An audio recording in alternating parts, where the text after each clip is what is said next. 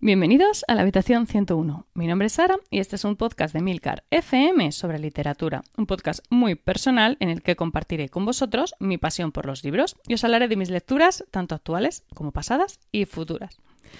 Bueno, regresamos a la habitación 101, una temporada más, después de un verano bastante caluroso que espero que hayáis disfrutado mucho y sobre todo que hayáis aprovechado para leer, para poneros al día con la pila de pendiente y con todas esas lecturas, bueno, que cuando tenemos vacaciones y más tiempo libre solemos aprovechar, bueno, y también cuando los días son más largos como sucede en verano. Bueno, ya sabéis que mi verano ha sido un poquito inusual, eh, por eso también se ha retrasado el inicio del podcast. En un principio tenía en mente hacerlo para primeros de septiembre, pero bueno, no pudo ser. Ahora parece que las cosas empiezan a marchar.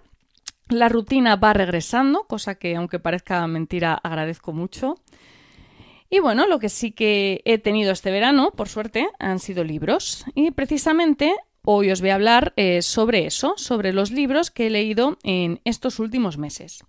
Así que preparad papel, y boli porque eh, creo que son como unos 13 títulos los que voy a mencionar y sé que, que os gusta apuntarlos. Bueno, y como suelo decir siempre, los thrillers son para el verano y obviamente pues en este verano han caído unos cuantos, ¿no? Así que vamos a empezar, si os parece, por este género. Y voy a empezar con el último thriller que he leído, es el caso, de el caso Alaska Sanders de Joel Dicker. Este escritor suizo, la verdad es que, eh, bueno, tengo una relación un poco de amor-odio con él. Es cierto que sus primeras novelas, la archiconocida La verdad sobre el caso Harry Quebert y El libro de los Baltimore, me gustaron bastante y me resultaron muy refrescantes. Cosa que no me sucedió en absoluto con la desaparición de Stephanie Meyer, que, mm, la verdad, eh, Así entre nosotros me pareció un tostonazo importante. Pero bueno, quise darle una oportunidad al caso Alaska Sanders porque retoma el alter ego de Dicker, que es el escritor Marcus Goldam, protagonista de estas novelas, que, bueno, si no lo sabéis, es una serie, la verdad, sobre el caso Harry Quebert, el libro de los Baltimore y ahora eh, el caso Alaska Sanders, ¿no? La verdad es que Goldman es un personaje que me resulta bastante irritante. O sea, cosa que me hace sospechar que Dicker igual no me caía muy bien. Pero bueno, es, eh, eso es otra cosa. El caso es que aquí Dicker retoma a este personaje, al que hizo famoso en La verdad sobre el, caso Harry Quebert, que bueno, es un escritor con mucho éxito, el escritor del, bueno, una maravilla, ¿no? El problema, pues que se tira todo el libro haciéndonos un revival sobre, eh, la verdad, sobre el caso Harry Quebert, o sea, pero exagerado, o sea, todo el rato recordándonos que existe el libro, que él es muy famoso porque ha escrito este libro, que si Harry Quebert para arriba, que si Harry Quebert para abajo, que si tiene en mente que va a escribir el libro de los Baltimore, que si es su próxima novela, todo el rato haciéndonos como una especie de anuncio indirecto de que tiene otras dos novelas, que no se nos olvide que tiene otras dos novelas que podemos leer, pero exagerado, o sea, es que resulta cansino. O sea, ya llega un punto en que dices, por Dios, que me los he leído ya, que me dejes en paz. Todo Es que de verdad que no os hacéis una idea de... Yo creo que, el, de hecho, el, personaje regala como varias veces su libro y todo. O sea, es como, como una cosa muy exagerada, ¿no? Como muy... muy insistente, ¿no? Bueno, el thriller no es para nada original, las cosas como son. Es cierto que se deja leer, tiene buen ritmo, pues engancha, eh, pero también se hace pesado, sobre todo cuando el autor se empeña en dar saltos temporales muy, muy, muy, muy, muy, muy frecuentes, pero exageradamente frecuentes. O sea, eh, del, tipo de que hay un salto temporal en cada capítulo, ¿no? O sea, para que os hagáis una idea, no los eh, testimonios no los da como un diálogo, ¿no? Sino que lo que hace es que viaja al pasado para recrear la escena original. Entonces, eso con todo, con cualquier cosa. Entonces, bueno, pues hay veces que tiene sentido, pero hay veces que dices, madre mía, de verdad, me vas a hacer esto para contarme esta cosa tan, tan insignificante, ¿no? Bueno, pues es todo el rato. El final, pues el final eh, para mí tiene lagunas. Eh, Dicker rebusca, rebusca y al final encuentra su culpable, pero no terminan de encajar todas las piezas, al menos a mi juicio, ¿vale? Que igual hay gente a la que dice, uy, pues me encaja todo y no saben por qué digo yo esto. Bueno, pues a mí no me encajó todo. Creo que Joel Dicker Em, se ha quemado un poco literariamente hablando. Ya repite muchos recursos, eh, hace un poco lo mismo. O sea, es. sabe que ha tenido éxito con estas novelas y bueno, quiere un poco mm, revivir constantemente ese éxito. A mí personalmente me ha perdido, creo que este es el último libro suyo que leo, aunque bueno, nunca, nunca digas nunca. Otro thriller que he leído ha sido No estás solo, de Sandrone Dacieri. Me recomendaron leer este autor y bueno, fui de cabeza, aunque tengo que decir que no me ha convencido. Eh, ya no solo por los clichés de siempre, porque de verdad basta, basta ya de mujeres policía con pasado dramático, con pose de duras, que tienen problemas con sus subordinados porque no están acostumbrados a que una mujer esté por encima de ellos. Ya está bien, ya está bien. Eh, yo de verdad prefiero que vuelva el típico policía alcohólico de toda la vida, este cliché de mujer dura, inaccesible, ya está muy quemado. Todos los thrillers que leo últimamente tienen la misma protagonista y de verdad es que me, satura. O sea, ya, por favor, basta ya de este tipo de historias porque es que mm, mm, ya se acabó, ya está, lo habéis hecho, ya buscad otra cosa nueva, ¿no? Bueno, a mí esta historia personalmente no me ha aportado nada, es un crimen impactante, pues como estos que se lleva tanto ahora, ¿no? El crimen mientras más vistoso, aunque no tenga sentido, ¿no? Yo tengo que coger y las vísceras se las pongo de sombrero, y me estoy inventando esto, no pasa aquí. Y tengo que colgar un muñeco de trapo de, una, de un árbol y poner, yo qué sé, la cabeza de un ciervo y no sé, cosas así como súper vistosas y muy llamativas que luego no tienen nada, ningún tipo de sentido en la trama y no tienen nada que ver con nada y dices tú, ¿para qué hizo esto? Pues para llamar la atención del lector. Ya está, ¿no? Bueno, es un crimen pues impactante, el caso es muy complicado, averiguaciones, descubrimientos, sorpresas, pues la típica investigación policial, ¿no? Y un final, pues que no hay por dónde cogerlo, o sea, eh, es que demasiado, o sea, una cosa exagerada. Yo de verdad que cuando leí el final dije, pero ¿esto qué es? Pero es que después hay un bis, y es que peor, peor aún. O sea, a mí me ha resultado infumable, o sea, mira que yo suelo ser bastante eh, positiva con los libros, intento sacar las partes buenas, pero es que este final no hay por dónde cogerlo, o sea, no tiene ningún sentido, no se sostiene, no, no cuadra nada, no sé, no sé, eh, igual no lo he entendido yo, pero a mí desde luego no me ha gustado. Como punto positivo, el ritmo es muy bueno, se lee con mucha soltura, es un libro pues muy, muy dinámico, entonces pues bueno, sí que en ese sentido sí que es un libro que te lees en una sentada.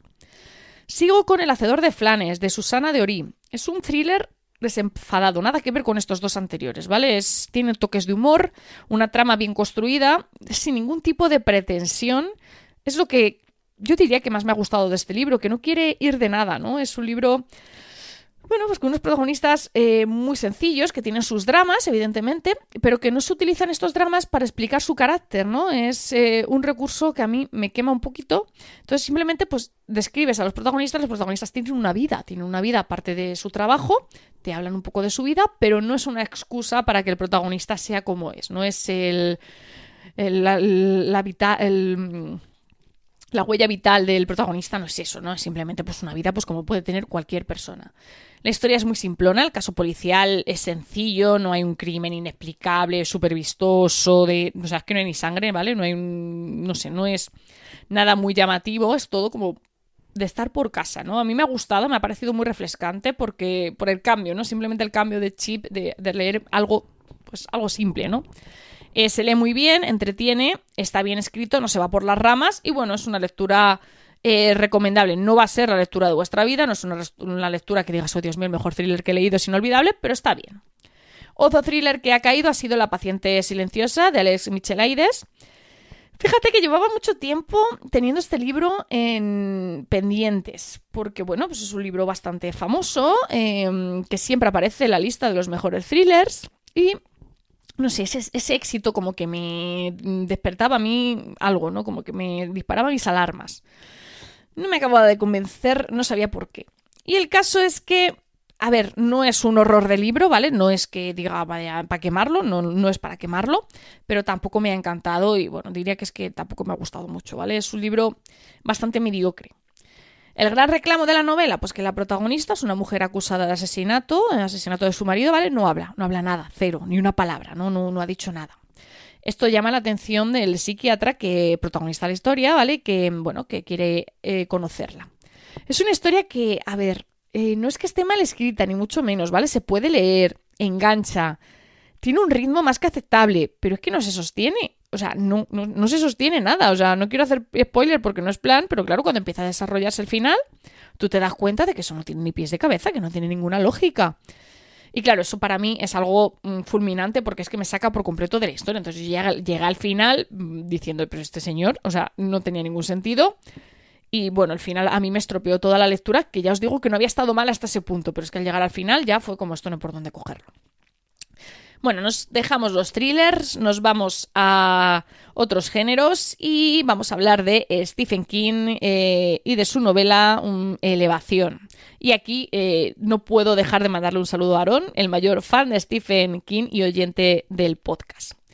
Bueno, Elevación es una novela corta o un relato largo, como queráis verlo, ¿vale? Creo que tiene menos de 200 páginas, si no recuerdo mal. Es un libro que se lee en una tarde, o sea, sí, bueno, una tarde que tengáis tiempo, ¿vale? Bueno, la sinopsis no tiene mucho misterio, se revela prácticamente en las dos primeras páginas. Scott Carey es un tipo cualquiera que reside en la pequeña localidad de Castle Rock. Y bueno, comienza a perder peso, mucho, mucho peso. Y de una manera muy rara, ¿no? Porque aunque cada vez pesa menos, su volumen es exactamente el mismo, o sea, no, disminuye su tamaño, no cambia de talla de ropa, vamos. Y bueno, a partir de esta idea fantástica, Stephen King traza un relato muy solvente sobre las relaciones humanas, que además resulta bastante conmovedor. A mí me ha gustado Creo que es una historia muy buena, muy bien narrada. Bueno, al final es Stephen King, evidentemente. Pero eh, a mí se me ha quedado un poco coja, ¿no? Me ha faltado algo, me ha faltado sustancia. No sé, es como que este personaje está muy bien. O sea, es un relato corto, ¿vale? Al final no deja de ser un relato corto, pero creo que había mucha más miga que podría haberse sacado de, este relato. Y bueno, sigo con La vida invisible de Adela eh, de Victoria Swatch. Es un libro que tenía en la estantería desde la feria del libro. Y bueno, su sinopsis la verdad es que me pareció muy interesante. Adilarú es una joven que, forzada por la situación, hace un curioso pacto, ¿no? Una vida eterna en la que nadie podrá recordarla. O sea, es inmortal, pero nadie se acuerda de ella eh, cuando deja de verla. O sea, está con ellas, me doy la vuelta y ya no me acuerdo quién es, ¿vale? Bueno, ya sabéis que Victoria Swatch es una autora que me gusta bastante, sabe cómo escribir, eh, sabe desarrollar historias, aunque bueno, tengo que confesar que esta historia no me ha llegado como sí que lo han hecho otras de la autora. Es cierto que el relato está bien llevado, ¿vale? Pero se me ha quedado flojo. No sé, me ha faltado acción, drama, conflicto. La historia es como muy plana, ¿no? Por no mencionar que la premisa me ha recordado mucho a lo que propone Claire North en La súbita aparición de Hope. Entonces, pues bueno, se lee, se puede leer, es un libro que está bien, eh, es interesante, pero eh, es un, te deja con la sensación de decepción un poco, ¿no? De, uff, no ha pasado nada al final, ¿no? De lo que yo esperaba o de las ideas que tú mentalmente te haces de lo que va a pasar y luego no pasa nada de eso. Bueno, una de las sorpresas del verano ha sido Un verdor terrible de Benjamin Labatut. Es un libro que no sabría cómo definir. Eh, digamos que es ciencia novelada.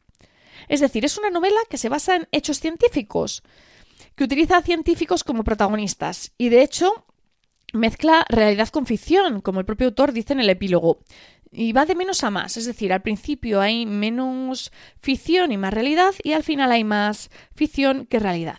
Es un libro para los curiosos, para los que quieren saber qué hay detrás de los hallazgos científicos. Es un libro muy bien narrado, eh, no se hace nada cuesta arriba, pese a que trata de un tema, bueno, pues un tema científico, que al final pues, puede ser más aburrido. Y de hecho engancha bastante. Sobre todo ese primer capítulo, que a mí me parece que es eh, fascinante, es muy bueno.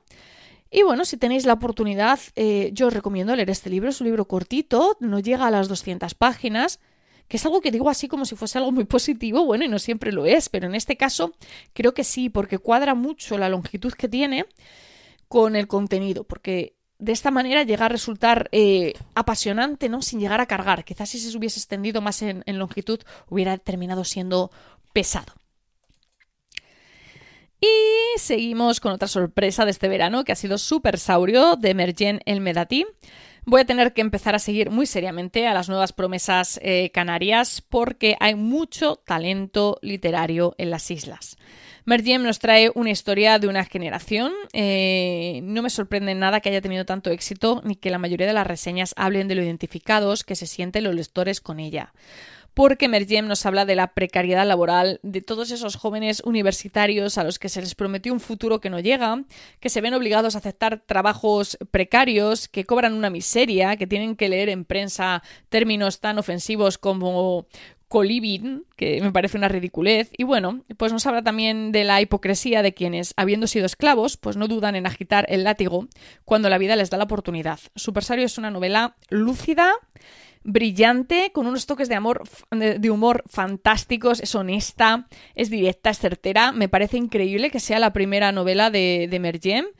Es, eh, desde luego, es una maravilla y os la recomiendo. Es muy, muy buen libro.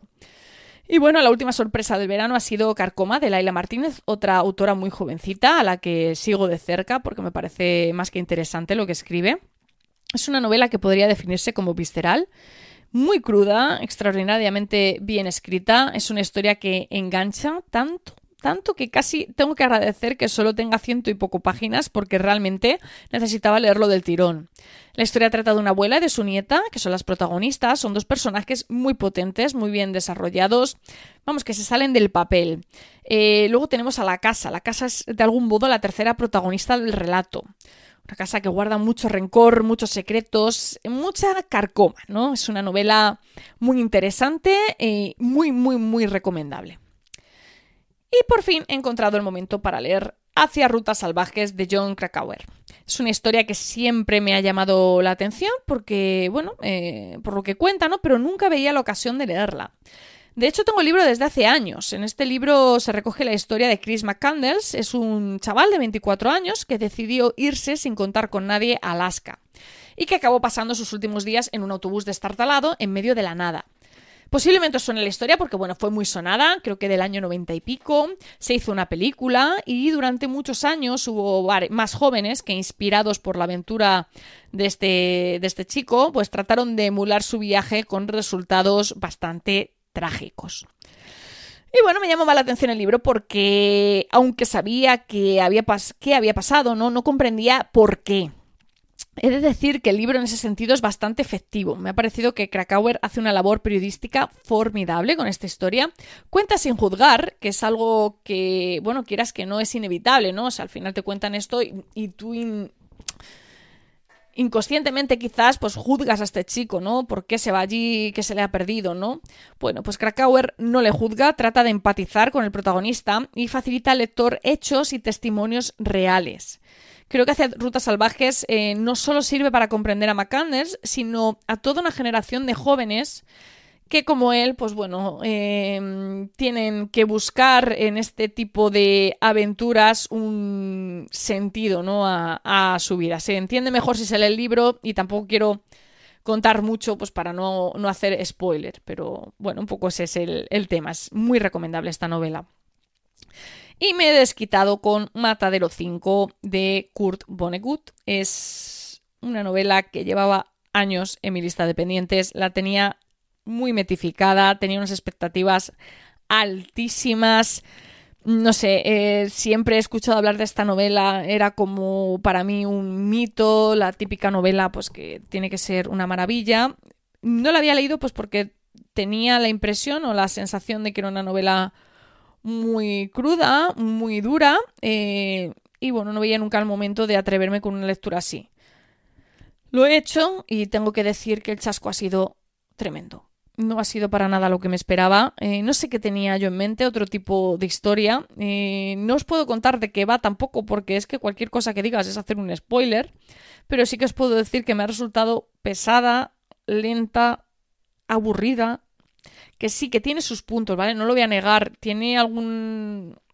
algún capítulo que está interesante, alguna cosa que, que, que sí que está bien. Pero por lo general no me ha gustado, eh, sobre todo me ha decepcionado mucho, que yo creo que ha sido lo peor, porque creo que si esta novela la hubiera leído sin tener ningún tipo de expectativa sobre ella, no me hubiera decepcionado tanto y la sensación no sería tan desagradable. Pero las expectativas eran muy altas y bueno, ha jugado en su contra. Y bueno, no tan en verano, más bien a finales de primavera, a principios de junio, leí otros dos libros de los que quería hablar por aquí. El primero es Oxford 7, un relato distópico situado en el año 2089 de Pablo Tusset. Es una historia que parte de una idea muy interesante, una Barcelona distópica con, como escenario, muchos guiños a grandes obras de la ciencia ficción, elementos muy disfrutables de la lectura, muy frikis. Y bueno, la pena es que la trama acaba pecando de simplona más de excusa para el ejercicio de imaginación del autor que otra cosa. Y el final, bueno, es tan sencillo que da la sensación de que hubiera prisa por acabar la historia, lo cual es una pena porque creo que se podría haber sacado mucho partido de esta idea, pero bueno, aún así me ha parecido una novela disfrutable y entretenida. El segundo es La casa al final de Nellis Street de Katrina Ward. Es una autora a la que llevaba mucho tiempo, de la que llevaba mucho tiempo escuchando hablar maravillas. Y bueno, la verdad es que no sé ni cómo empezar a hablar de esta novela. Digamos que es una historia inesperada, ¿no? Porque... Mm, a ver, mm, te das cuenta muy tarde de lo que estás leyendo. No puedo decir que me haya entusiasmado, porque no ha sido así. Me ha gustado, eh, pero en momentos había, mm, bueno, notaba que me aburría y se me hacía pesada.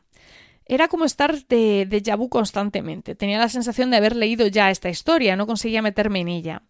Pero claro, los comentarios me animaban a aguantar hasta el final y lo hice, ¿no? Y efectivamente, al final sí que consiguió atrapar toda mi atención.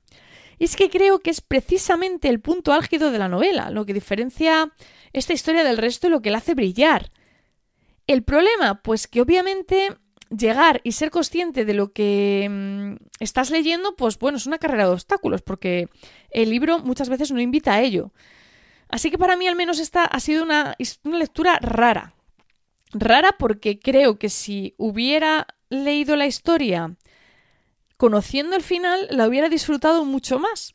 Pero a la vez creo que si hubiera leído la historia conociendo el final, no hubiera disfrutado del final. No sé cómo explicarlo. Es un poco raro. O sea, no sé, una cosa un poco rarita. El caso es que yo ya he fichado el, último libro que ha sacado Catriona Ward para darle otra oportunidad a esta autora. Ahora ya sabiendo de lo que es capaz, creo que la experiencia va a ser completamente diferente. Ya os contaré cuando me ponga con él. Y bueno, también he leído dos libros de los que os hablé en su momento en el capítulo de La pila para que veáis que no os pasa solo a vosotros eso de tener libros en la pila esperando a ser leídos, pero acabar por empezaros esa novela que os acaban de hablar, de la que os acaban de hablar o la que habéis visto en la librería y os ha llamado la atención. O sea, no sé si os hablé de 8 o 9 títulos en el capítulo de la pila. Bueno, pues me he leído dos. El primero se titula Guía del Club de Lectura para Matar Vampiros, de Grady Hendrix. Es un autor que llamaba muchísimo mi atención. Y bueno, me he encontrado con una lectura sencilla, ligera, amena, distendida, ¿no? No es una obra maestra de la literatura. Se deja leer, eh, para que os hagáis una idea, es algo así como Mujeres desesperadas mezclado con entrevista con el vampiro. No esperéis la novela del siglo. Eh, bueno, pues no está mal, entretiene eh, y de hecho creo que funcionaría más que bien como serie de televisión. Lo acabaremos viendo porque las cadenas Netflix, HBO están desesperados, parece ser, por contenido para hacer series de televisión, así que no me sorprendería nada que esto acabase convirtiéndose en una serie. Y el segundo es La chica salvaje de Delia Owens. Es una novela que me ha sorprendido bastante, porque yo esperaba un thriller y no, no, para nada. Es cierto que hay un asesino, eh, o sea, hay un asesinato eh, que se resuelve, pero eso es solo el hilo conductor que nos va a contar lo que verdaderamente importa aquí, ¿no? La vida de Kaya, ¿no? Que es esa chica salvaje. Es un personaje muy complejo, muy bien trazado, que carga sobre sus hombros todo el peso de la novela. Y de una manera muy satisfactoria. Me ha gustado mucho, mucho el uso del entorno eh, que se hace, el entorno en el que vive la protagonista, ¿no? Para, para esta historia. Es una zona de marismas. Eh, cómo lo, la integra la autora en la trama. Me ha parecido una maravilla. He leído que van a hacer una adaptación cinematográfica y la verdad es que me produce mucha curiosidad porque, sobre todo por la parte de los escenarios y las localizaciones del, rodaje. Creo que es una historia muy buena para adaptar al cine y que va a tener bastante éxito. Y bueno, como novela, desde luego es más que recomendable. Y bueno, ese sería un poco el resumen de los últimos meses. Eh, pero no todo lo que os tengo que contar hoy, porque, como supongo que algunos ya sabréis, en Emilcar estamos de inauguración este mes, y es que Carmela García, nuestra doctora en biología preferida, y Pedro Sánchez, eh, no el presidente, el otro, han empezado un nuevo podcast. Se conoce que tras dos años juntos en cuarentena se echaban de menos. Su nueva aventura se llama La Taberna del Beagle. Es un lugar donde comparten charlas sobre sus inquietudes vitales a través de las ciencias biológicas y sociales. Vamos, si conocéis ya a estos dos magníficos podcasters, pues sabéis que vais a encontrar contenido de calidad y si no, pues tardáis en descubrirlo. Y no me entretengo más para que podáis hacerlo lo antes posibles. Ya sabéis que tenéis los medios de contacto y toda la información y enlaces de este capítulo en emilcar.fm barra habitación 101, además de una lista con los títulos que he mencionado. Si te apetece charlar un rato sobre libros, pues te espero en nuestro canal de Telegram t.me barra habitación 101. Leed mucho y recordad, nos encontraremos en el lugar donde no hay oscuridad.